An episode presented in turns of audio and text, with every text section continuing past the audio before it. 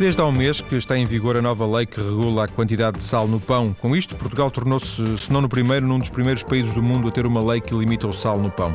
Uma das pessoas que nos últimos anos mais se bateu por uma diminuição efetiva da quantidade de sal nos alimentos, sobretudo eh, no pão, é hoje o convidado do programa, Luís Martins, diretor do Serviço de Cardiologia do Hospital Santa Maria da Feira. Ele foi presidente até há pouco da Sociedade Portuguesa de Hipertensão e, pelo seu trabalho nesta sensibilização dos portugueses para a moderação do consumo de sal, recebeu este ano o prémio Nunes Correia Verdade se Faria, um prémio da Santa Casa da Misericórdia de Lisboa. Muito boa tarde, Luís Martins. Boa tarde. Obrigado por ter bem. vindo, por, por obrigado, ter regressado. Obrigado eu. Esteve aqui há cerca de dois anos, na altura ainda era o presidente da Sociedade Portuguesa de Hipertensão.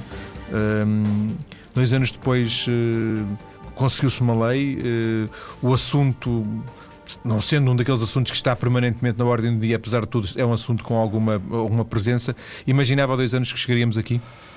Sinceramente, acho que o balanço é eh, francamente positivo, porque a intenção de a Sociedade Portuguesa de Hipertensão ter agitado de alguma forma eh, consciências resultou numa lei, eh, mas resultou sobretudo numa coisa que é muito mais importante para todos nós, enquanto país e enquanto população.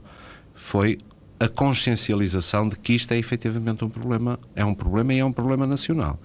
E isso tem-se verificado. É preciso objetivar estas questões eh, e, portanto, nós vamos tratar disso, de tentar objetivar de que em dois, três, quatro anos se conseguiu alterar alguma coisa. A lei foi fundamental. Mas balanço... ainda é cedo para ter esse tipo de... Ainda, ainda é cedo, ainda é cedo. Eu diria que uh, a lei, uh, quando foi promulgada, foi promulgada um ano antes praticamente de entrar, de entrar em, em, em efeito. Porque a lei começou efetivamente em funções, ou a ter força de lei, em agosto passado. Ora, eh, nós conseguimos demonstrar já o ano passado, em junho, julho, de que voluntariamente eh, o pão tinha descido para cerca de 15 gramas eh, por quilo. 15 gramas de sal por quilo de pão. Quando nós começámos com esta questão, estava na zona dos 20, se bem se lembra. A lei estabelece 14,1, 14,2. Portanto, 7 ou 8 meses da lei entrar em funcionamento, houve um esforço enorme por parte dos industriais da panificação de se eh, atualizarem relativamente ao conceito de promoção de saúde. E, portanto, eu diria que a lei foi fundamental. A lei, no aspecto principal, foi alertar consciências uh, e cativar os industriais da panificação para uma questão da promoção da saúde. O outro lado da lei, que é fundamental para este país, é a questão da sinalética nos alimentos. Uh, e essa felizmente, também eh, praticamente houve um acordo voluntário. Os rótulos, são, os rótulos de sódio, de é? sódio e não só, porque tem informação nutricional, tem informação acerca do sal, tem informação acerca da gordura, tem informação acerca dos açúcares, portanto, eh, as marcas brancas, entre aspas, das grandes cadeias eh, distribuidoras, se reparar praticamente antes, uns meses antes da, da, lei entrar em funcionamento, voluntariamente fizeram esse, essa etiquetagem dos alimentos. E são vitórias que, eh, digamos, ao fim de dois anos uma pessoa pode dizer conseguimos, porque não foi preciso lei e a lei estar em funções para que a sociedade, no seu conjunto, Sim. tivesse comprado esta, esta questão.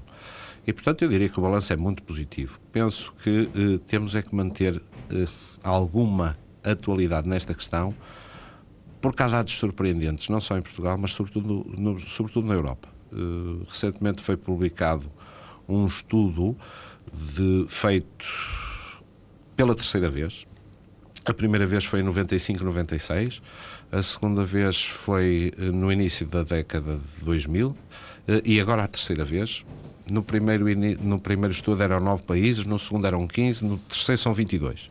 E surpreendentemente estamos a falar de doentes, neste caso doentes, eh, de elevadíssimo risco vascular, pessoas que já tiveram acidentes eh, coronários e, pegando nos dados dos nove países vistos em 2006 2007, os mesmos nove que foram vistos em 95 e 96, a hipertensão piorou, a diabetes subiu em flecha, o grau de controle da diabetes piorou, a obesidade aumentou muitíssimo e a única coisa que melhorou foi o controle da deslipidemia, portanto, a questão do, do que está ligada com, com, a, com, o colesterol. A utilização de fármacos para uh, controlar o colesterol e o colesterol reduz, efetivamente reduz. reduziu muito. Mas todos os outros fatores, e aqueles que eu há dois anos tive a oportunidade de conversar consigo, que são a epidemia atual e que dependem da nossa genética paleolítica com os hábitos modernos, hipertensão, obesidade e diabetes, aumentaram nos doentes de elevadíssimo risco. São aqueles que são seguidos de uma forma muito apertada. O que significa que essas pessoas, eh, de uma forma muito genérica, não tiveram os cuidados que deviam ter tido? Essas pessoas, a sociedade onde estão inseridos, os profissionais de saúde que tratam Sim, mas é a começar por eles próprios, não é? Provavelmente a começar por eles próprios, mas vamos no... encontrar culpas tão largas, daqui a um bocado a culpa também é do, do Primeiro-Ministro, ou seja, no sentido em que eh, eh, o esforço deve ser nosso, não é? Eh, cada um de nós, desses, desses doentes, deveria ter sido mais responsável, também, porventura. Mas, mas também tem que ser informado. Isto vinha na sequência de nós termos que manter sistematicamente... Mas acha que não há informação suficiente? Em alguns países não há. É? Em alguns países não, não há. Conheço. Nós próprios, nós próprios, se reparar, nestes últimos dois anos, eh, desapareceu um bocado esta questão, eh, não tem sido sim, tão chamada. Tem, sim, sem dúvida. Portanto, quer dizer, o obter uma lei não significa um não, fim. O que eu quero dizer é que se eu fosse doente cardiovascular. Eh, eu, eu, seria o primeiro a ter necessidade de informação e de me preocupar e de, de, agir em função disso, não era? Ou da sociedade também ter criado condições para que possa fazer uma alimentação saudável e ter hábitos saudáveis. É daí que a preocupação, em última análise, também tem a ser do Primeiro-Ministro. Sim. Porque eu posso ter as vontades todas, mas numa época de crise eu não consigo fazer o tipo de alimentação que deveria, porque é muito mais barato uh, uh, fazer fast food ou comprar comida pré-comprada do que fazer uma alimentação equilibrada, que custa muito mais dinheiro. Depois temos também toda a questão uh, dos transportes, toda, toda a sociedade no seu todo acaba por também ser condicionadora, sim. condicionadora dos comportamentos. Repare, Portugal atravessa uma, uma altura de crise provavelmente, e tudo uh, faz antecipar que vai agravar alguma coisa, e das primeiras coisas onde se vai sentir é nos hábitos das pessoas e no, na, no dinheiro que têm, não só para a medicação, porque este, aqui estamos a falar de doentes e, portanto, o componente de medicação é importante. Não só na medicação, como na quantia de dinheiro que têm disponíveis para, para alguns tipos de alimentação. Ora, por exemplo, as alimentações que realmente controlam todos os fatores, desde a quantidade de gordura, ah, desde a, quantidade de, de açúcares, desde o tipo de gordura que têm ah, e até a quantidade de sal, são sistematicamente mais caras do que aquelas que não têm estes Sim. cuidados. Portanto, aquilo, aquilo que se adivinha é que claramente em termos sociais, a pessoa vai estar novamente exposta, mais pressionada, mais pressionada a, a, não, a não, cumprir, Sim, a não cumprir entre aspas. E... Vamos voltar às gramas do, do, do sal. Do, sal. Um, falou em 20 gramas, que seria aquilo que o. Não, eh, é assim: 20 gramas, 20 gramas, por, 20 gramas por quilo de pão foi os é que dados que nós encontramos. Sim, que nós encontramos em, feito, 96, 90, em 2006, 2007. Depois, uh, Depois passamos para 15, 15 passamos, gramas. nós recolhemos pão exatamente igual ao pão que tínhamos medido três anos antes. E, portanto, a meio de 2009, nós fizemos novamente uma reanálise de a quantidade de sal no pão e os mesmos pães, o mesmo tipo de pão, eh, nós tivemos essa preocupação, na mesma zona de influência, portanto, zona norte, já tinha caído 15. para 15 gramas. A lei fala em 14,1, não é? 14,1. E quanto é que, hum, idealmente, quantas a outra coisa, aquilo que se está a querer referir é quantas gramas nós, individualmente, deveríamos comer de sal por dia. Oh, eu, ia, eu ia tentar ser mais objetivo se, se no fosse pão. possível. No pão. Um, um, pão saudável, quantas gramas de sal devia ter? Uh, eu diria, sem prejudicar as, as, condições organoléticas do pão, eu pessoalmente acho que é possível vir para a zona dos 13, 14 gramas Portanto, mas não muito menos do que isso. Mas não muito É porque os, os industriais queixam-se que depois o sal reflete não, não só no gosto, mas também no próprio, nas próprias características do pão, não é? Eu aí ponho... E tornou-se também um. Eu aí ponho o, algumas... o doutor Luís Mardice também se tornou um especialista em panificação nesta questão. Uh, aprendi alguma coisa. Exato. Aprendi alguma coisa porque tive a sorte de ter interlocutores do lado da, da AIPA que se, que se, preocuparam seriamente com esta questão e que não interpretaram isto como um ataque ao pão, mas realmente uma tentativa de promoção da saúde pública. E, e portanto, o pão saudável foi desenvolvido por eles. Eu não sou padeiro, não sou industrial de panificação.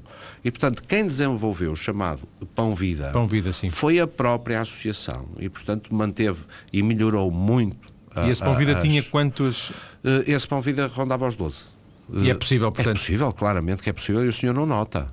E o senhor pode ter a certeza absoluta que Aliás, não uma das coisas que se dizia era que com a lei que as pessoas iam notar, e eu, pelo menos como consumidor de pão, não notei nenhuma diferença. Não, porque houve uma preocupação muito séria dos industriais de panificação de melhorarem o produto em termos de, de, de, misturas de farinhas, do tipo de farinhas que se põem, e que eh, nós não tínhamos um pão saboroso, nós tínhamos um pão, um pão temperado, são coisas diferentes. Uh, e portanto nós estávamos habituados a um pão salgado. O sal é a pior toxicodependência dos portugueses. Porquê? É muito simples. Ele é tóxico. Porque nós sabemos que provoca doença. A partir de determinados níveis, provoca doença e é responsável por a, a principal doença, responsável pela principal taxa de mortalidade em Portugal e no mundo todo. Uh, e provoca dependência. Porquê? Porque todos nós fazemos um, uma alteração dos limiares gustativos e quem com, come com excesso de sal acha tudo insosso. Portanto, fica dependente. Então, se eu tenho uma substância que é tóxica e provoca dependência, não é uma toxicodependência. Quer dizer é que não há nenhuma substância tão tóxica que, que, que seja tão abrangente a nível não, do país não, como, como, o não. sal, não é? No país e no mundo. Sim, Isto é uma preocupação, não é só do, dos portugueses, tem sido uma preocupação, neste momento é uma preocupação muito, muito séria da, dos americanos porque andaram durante anos com a questão eh, da gordura, a questão do, do, colesterol free, mas neste momento estão-se a virar seriamente para o sal, porque o sal acaba por ser um elemento muito importante na promoção da doença vascular. Para fecharmos esta questão do pão em concreto, há também em muitos sítios o, o chamado pão de meio sal, ou pão sem sal não há, mas pelo menos esse pão de meio sal. Esse pão de meio sal é um pão que tem uh, menos... Desde que tenha um teor abaixo dos 14 gramas uh, por quilo de pão, é um bom pão. De qualquer forma, nós, nenhum de nós consegue saber quantas gramas, de, porque o pão não tem essa informação, não é? Teria sempre que se perguntar. Os pães de marca, os pães de marca têm. Aqueles que vêm embalados. Aqueles vêm embalados, aqueles pré-embalados têm. Eh, neste momento, eu, eu pessoalmente acho que a preocupação eh, do consumidor eh, é muito mais depositar-se nas mãos dos industriais de panificação que, na sua esmagadora maioria, são uh, uh, sérios, estão preocupados com esta e aderiram questão esta. e aderiram voluntariamente a esta questão e, portanto, eu acho que não é, uh, digamos, uma questão policial, porque já agora, em termos de informação, como sabe, a Universidade de Fernando Pessoa lançou um bocado esta questão há quatro anos. Aquele estudo. e sobre... nós acabámos de fechar há dois meses o protocolo com o IPAN de sermos os responsáveis pelo controle da quantidade de sal no pão aos próprios Vocês vão fazer de azai uh, privativa? Não, não, não, não, não, não, não. Eles é que nos pedem. Sim, pois, eu ia dizer privativa. Nós, nós vamos ajudar a que eles façam o seu autocontrole e o autoexame. Isso revela uma preocupação enorme por parte dos, dos, industriais da panificação com a saúde pública deste país. Não estão à espera que seja o Estado que os venha multar, Sim. mas são eles voluntariamente a fazer Sem análise dúvida. para ver se o produto final está conforme as regras que eles próprios discutiram com o Governo. Isto de que nós estamos a falar agora, uh, tendo reflexos no, no imediato e, e, e, acabará por ter mais cedo ou mais tarde estudos sobre a quantidade efetiva de sal que o, sim, sim. o pão, sim, mas sim. Estamos, estamos, estamos sobretudo a falar de médio prazo, não é? Portanto, aquilo que nós fizermos hoje não, não irá tanto ter reflexos uh, em mim, em si, mas uh, porventura acaba por ter 10, 20, 30 anos. Nós, se olharmos para o contínuo da doença, cardiovascular, nós temos de um lado o nascimento e depois fatores de risco, excesso de peso, falta de exercício, uh, colesterol elevado, uh, são fatores de risco para desenvolver doença. A meio, começamos a ser nós os dois, que somos as pessoas que já foram expostas aos fatores de risco, uh, que já teremos seguramente algumas lesões muitas das vezes não quantificáveis ou não eh, descobríveis, eh, mas já temos lesões. E depois temos o outro lado da questão, é que essas lesões acabam por levar a eventos, portanto, os eventos são o acidente vascular cerebral, o acidente isquémico transitório, o infarto de miocárdio, a angina certo. de peito e, por fim, a morte. Portanto, isto é um contínuo. Quando nós atuamos na zona da pessoa que já teve eventos, a única coisa que nós conseguimos é retardar a morte. E o controle do sal é importante aí, porque o controle do sal por si só baixa a pressão arterial e a pressão arterial nesses doentes é um motor do desfecho final, porque já é um, uma pessoa doente. Se vimos para trás, neste contínuo... Para quem não esteve ainda, não teve para ainda, quem ainda tipo não teve, acidente. Uh, o controle mais restritivo dos fatores de risco a que estamos todos expostos pode permitir a regressão das tais lesões subclínicas, das tais lesões. É como se houvesse uma ferida que, entretanto, curou. Que cura e, e portanto, regride à normalidade. Aí conseguimos não retardar, mas sobretudo regredir. Mas para prevenir o desenvolvimento da doença temos que atuar só nos fatores de risco muito antes, muito, muito atrás. Ora bem, uma sociedade, como a sociedade portuguesa e todas as outras, temos pessoas neste contínuo todo. Portanto, eu não estou a dizer que temos que desfocar esta questão, mas o meu problema principal é que em Portugal gasta-se 97% do orçamento da saúde com a doença e 3% com a promoção da saúde. E, portanto, eu estou muito preocupado consigo, comigo, com os doentes, mas estou sobretudo preocupado com as crianças. Porque as crianças estão a comer o que os pais comem.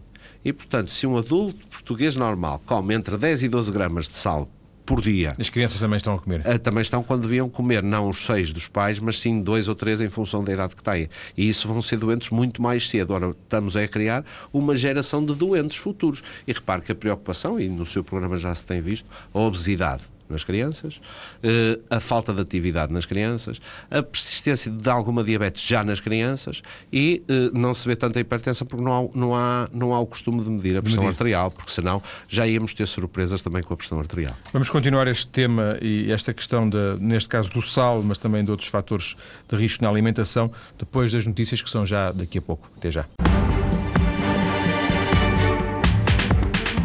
Estamos hoje a falar do sal, do excesso de sal no pão, porque a nova lei está em vigor há um mês, mas também eh, importa falar do sal noutros alimentos e também de outros fatores de risco que contribuem, por exemplo, para a hipertensão. Luís Martins é o diretor do Serviço de Cardiologia do Hospital de Santa Maria da Feira, ele foi presidente da Sociedade Portuguesa de Hipertensão, é hoje o convidado.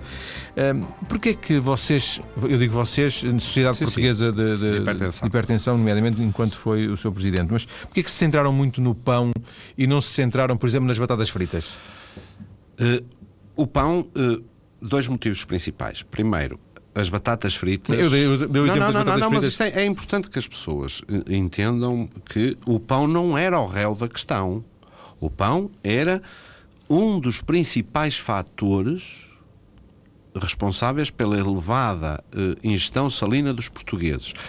Pela simples razão de que nós fizemos estudos e um português médio que comia os tais 12 gramas de sal por dia, 20 a 25% desses 12 gramas adivinha do pão. Portanto, nós fizemos estudos alimentares o, para saber. O pão era o líder da, da, da é, entrada. Ora bem, porque o pão bastava-lhe comer dois, dois pães para estar a comer 4 gramas ou, ou 4 gramas Sim. e meio de sal.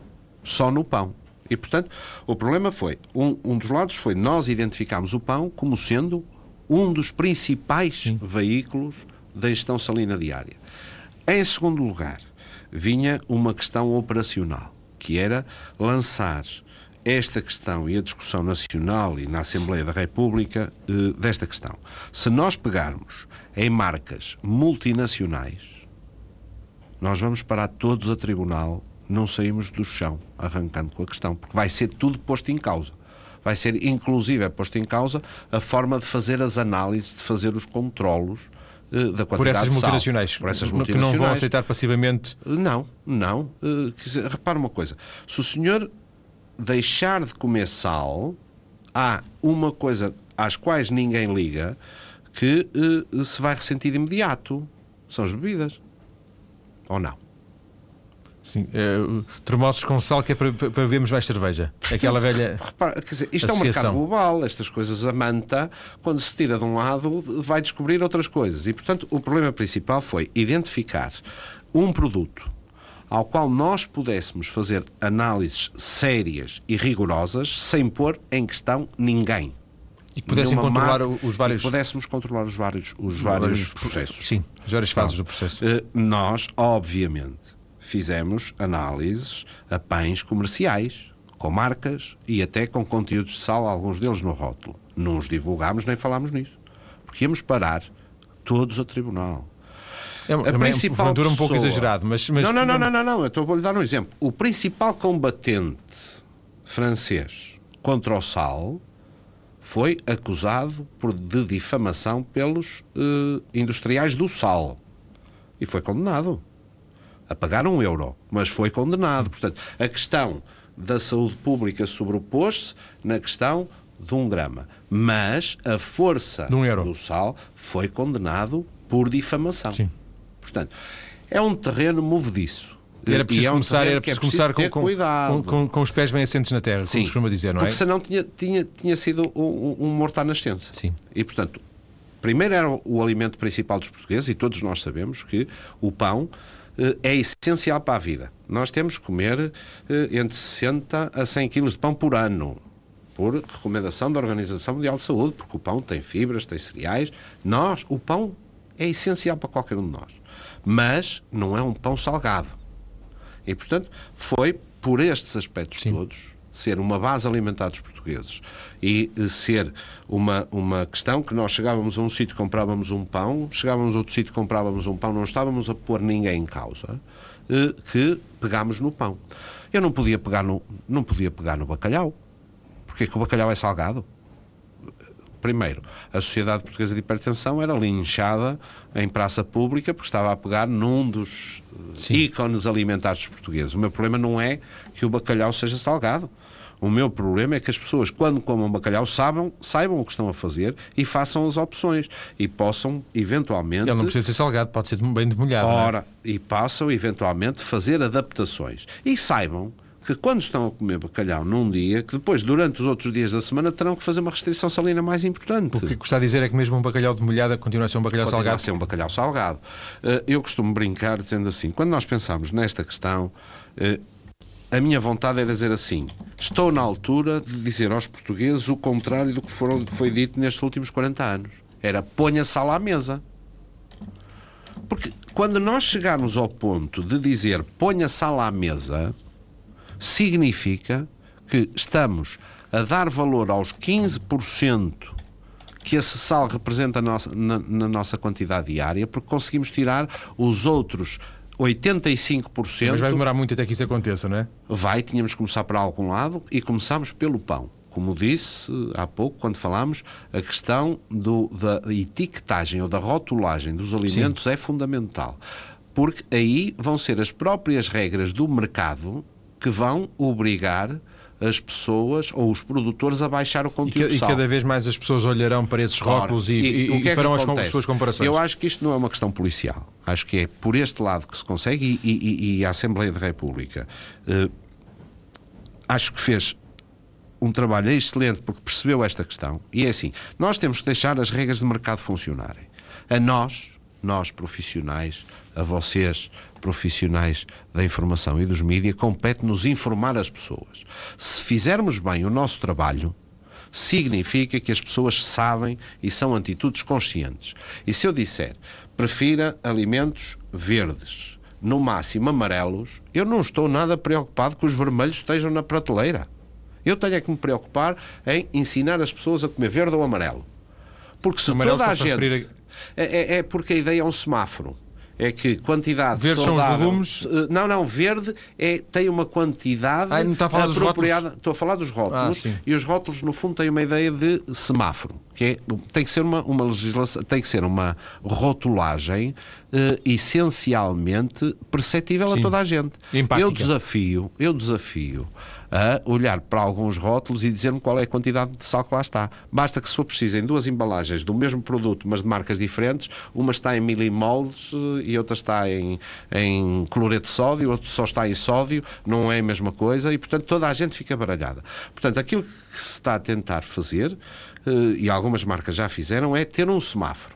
Verde significa que tem uma quantidade de sal adaptada à saúde, amarelo excede um bocadinho o ideal, mas ainda é tolerável, vermelho, claramente é um alimento Sim. a ser preterido.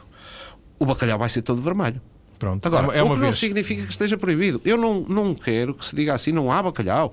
Então não íamos ter bacalhau, não íamos ter enchidos, não íamos ter presunto. Quer dizer, não é isso a sociedade portuguesa. O nosso papel é Temos é que saber dosear, é isso que está a dizer. Ora, o que é que acontece? O meu problema é ter dois tipos de pizzas ou dez pacotes de batatas fritas, eu não estou preocupado que haja uma marca que é vermelha.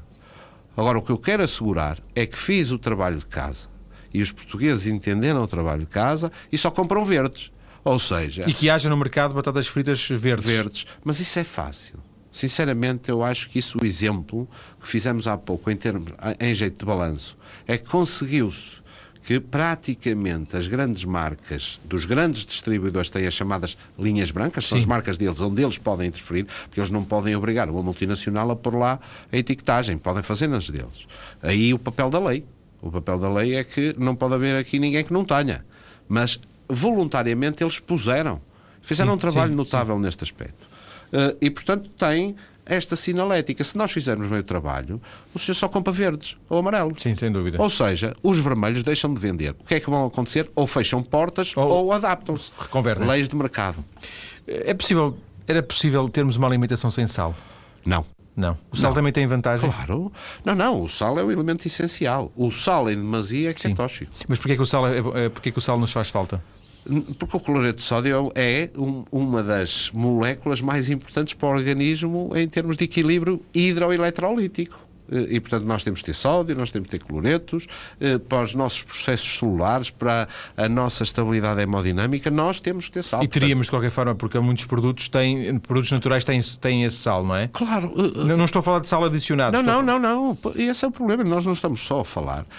Digamos, eu diria que 50 a 60% do sal que o senhor ingere advém dos produtos do supermercado, nos quais estarão 10, 20% na pe no peixe, na carne uh, crua. E 10 a 15% vem do sal adicionado à mesa. Portanto, há aqui uma quantidade de sal que nós nunca conseguiremos retirar, porque o senhor, quando come uh, um bife de frango, ou quando come um bife de vaca, ou quando come peixe, já está a ingerir Sim. uma determinada quantidade de salina, mesmo sem o ter acrescentado. Sim. Por isso é que eu estava a dizer que a mensagem, Deus queira que daqui a uns anos uh, estejamos a dizer ponha algum sal à mesa, porque significa que o tiramos todo a montante.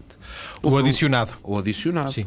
O problema é que nós perdemos hábitos. Eu penso que ainda se lembra de ver lá em casa fazerem arroz de feijão ou sopa de grão de bico, em que tinha uma tigelinha com o grão ou com o feijão a demolhar. Exatamente. Ah, mas agora, agora, agora o quê? Chega ao supermercado e tira a lata, vai ver a quantidade de sal. Portanto, é possível fazer a mesma sopa sem, dúvida. sem o sal adicionado que vem do supermercado porque depois junta um bocadinho à mesa. Essa, essa fica muito mais saudável, porque o senhor adicionou 15%. O outro, se não adiciona, estou a dizer, não ponha sala mais. Mas se eu não fizer o trabalho de casa, para o senhor não. Sem dúvida. Não acho, usar... acho que toda a gente que já provou uma, uma, diferença, uma, e outra uma diferença, vai vê, notar... vê que há diferenças. É, e já agora, uma curiosidade que nós detectámos no, no, no, naquela questão dos inquéritos alimentares, em Portugal, em termos médios, a salada é mais perigosa do que uh, a fast food. A salada, estamos a falar da salada de alface, salada tomate, de alface. por causa do sal que adicionamos? Claro. É porque em Portugal não há tradição de comer saladas não temperadas. Ou temperadas só com ervas, por só exemplo, ervas, ervas aromáticas. Sabe isso? E, portanto, quando nós vamos fazer o inquérito alimentar, tivemos a grata, grata surpresa ou ingrata Sim. surpresa de quando nós dizemos coma vegetais ou coma saladas, em Portugal, as saladas estão do lado dos maiores consumidores de sal e eh, alguns hambúrgueres estão no lado de quem come menos sal. Até porque, já agora, os consumidores têm direito a este tipo de informação. O mesmo produto em vários países uh, do mundo tem quantidades de sal completamente diferentes. Desde os cereais para o pequeno almoço até o hambúrguer uh, vendido nos, nos, nos centros comerciais, Sim. não estamos a falar na mesma coisa. Isso está mais é, analisado. É adaptado ao gosto de cada país. Ora, aí é que está. E portanto, quando nós pegamos... O Big Mac português leva mais sal do que porventura... Muito menos. É o sítio é? do mundo onde menos sal tem. É, curioso. É curioso, mas isso está demonstrado. Está demonstrado, está calculado, está medido. Nós não fizemos esse trabalho porque há uma... Já, já foi feito, é isso? Foi feito, foi feito e é feito todos os anos, que é uma coisa que se chama WASH, uh, digamos que foi uh, o organismo partiu um pouco também de alguns carolas por esta questão inglesa, que é o WASH, eh, e que faz esse trabalho, que é um trabalho notável de ver os cereais XPTO no, na China, em Portugal. A mesma, a mesma marca, a, a mesma, mesma referência. marca, a Sim. mesma caixa, a mesma referência. São diferenças que chegam aos 8 mil por cento. Brutal. Ora, portanto, quando generalizamos conselhos eh, nós temos de ter algum cuidado, porque nós temos muito essa tendência. Aqueles fazem, nós fazemos o mesmo. Desculpem, mas eu tenho que relembrar aqui uma questão. É que quando estamos a falar de doença cardiovascular, em Portugal somos o único país do mundo desenvolvido em que a doença cardiovascular é sobretudo doença cerebrovascular e não cardíaca. Quando generalizamos do que acontece em Espanha, ou do que acontece nos Estados Unidos, ou do que acontece em Inglaterra para Portugal, estamos a cometer um erro crasso. É que em Portugal morre-se mais do dobro de acidente vascular cerebral do que de infarto miocárdio, ao contrário dos Estados Unidos. Portanto, a importância relativa, até de alguns fatores alimentares de que eh, gostaria de falar, e penso que era nesse sentido. Sim. Por exemplo, a questão de, das gorduras e do teor de gorduras na alimentação não é a mesma coisa a importância do colesterol em Portugal ou nos Estados Unidos. E o sal nos Estados Unidos, ou o sal em Portugal, porque há uma relação muito mais direta de sal com a hipertensão e a hipertensão é via direta para o acidente vascular cerebral, enquanto para a doença coronária não é tão importante. E, portanto, daí, quando... daí a concentração que vocês fizeram na questão do sal do e não sal tanto e... das calorias, da gordura, claro, do açúcar. Claro, claro. O açúcar é questão de diabetes, mas para nós, Sociedade Portuguesa de Hipertensão, o problema não é tanto o colesterol, e havia vários organismos, a Fundação Portuguesa de Cardiologia e muitas outras, muitos outros organismos muito preocupados com a questão da, da, da gordura, eh, e portanto aí eh, eh, foi fácil fazermos opções, até porque o nosso problema principal era a hipertensão. E depois há outra questão que às vezes é escamoteada nestas discussões, mas que eu acho que deve ser trazida à, à digamos, à mesa. É que há dois lobbies. Há o lobby do fat free e há o lobby do confete. Ou, Ou seja... seja, há o equilíbrio técnico. Porque vender batatas fritas e vender batatas fritas fat free equivalem-se. Sem gordura. Equivalem-se, certo? Não há uma indústria do salt free, ou seja, da comida sem sal. Sem sal portanto, só ao lado do sal. E, portanto, é um combate desigual que às vezes as pessoas não se percebem. E, e, e, para isso, uh... e para isso nós temos que manter esta dizer, mensagem. E para isso está porque... cá o, o Dr. Luís Martins. E outros, o professor Fernando Pádua, que no Sem fundo dúvida. começou esta guerra há 40 anos, como sabe. Uh, agora, nós não podemos ser fundamentalistas, temos que falar nestes problemas abertamente uh, e saber que o mais importante é as pessoas saberem o que comem. Porquê? Porque elas sabem fazer opções.